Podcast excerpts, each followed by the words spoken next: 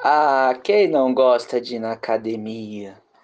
Projeto Verão faz parte de todo o planejamento no final do ano. Ir à academia, comer peito de frango e batata doce.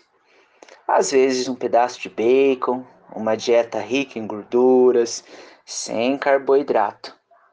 Quem aqui não tem um projeto fitness, não gosta de fazer o futebol no final de semana com os amigos, ou tomar aquele conjunto de shakes e chás para deixar o abdômen trincado?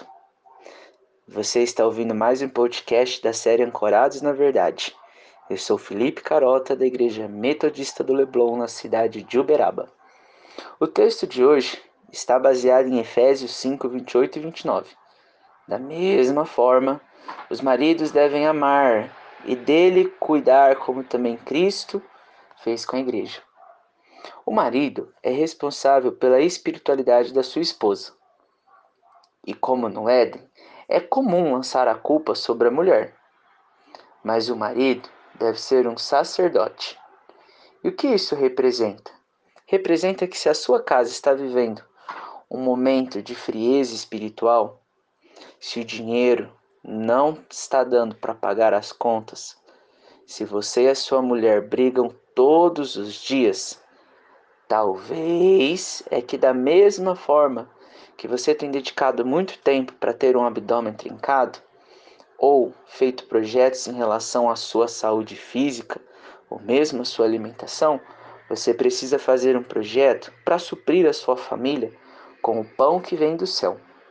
É preciso que você, como pai, e você, como mãe, alimente o seu lar com a palavra da verdade. Talvez os seus filhos estejam indisciplinados, mas isso porque não adianta você falar, criar regras e muitas vezes castigar se antes você não for um exemplo de vida e conduta cristã. Como marido, ame sua mulher Pois da mesma forma que você, como homem, tratar a sua mulher, os seus filhos vão tratar a sua igreja.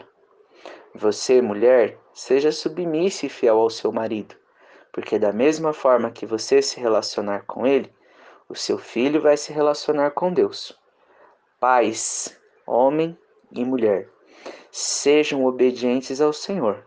Da mesma forma que vocês disciplinam os seus filhos, eles entenderão que Deus também nos disciplina em amor e respeito.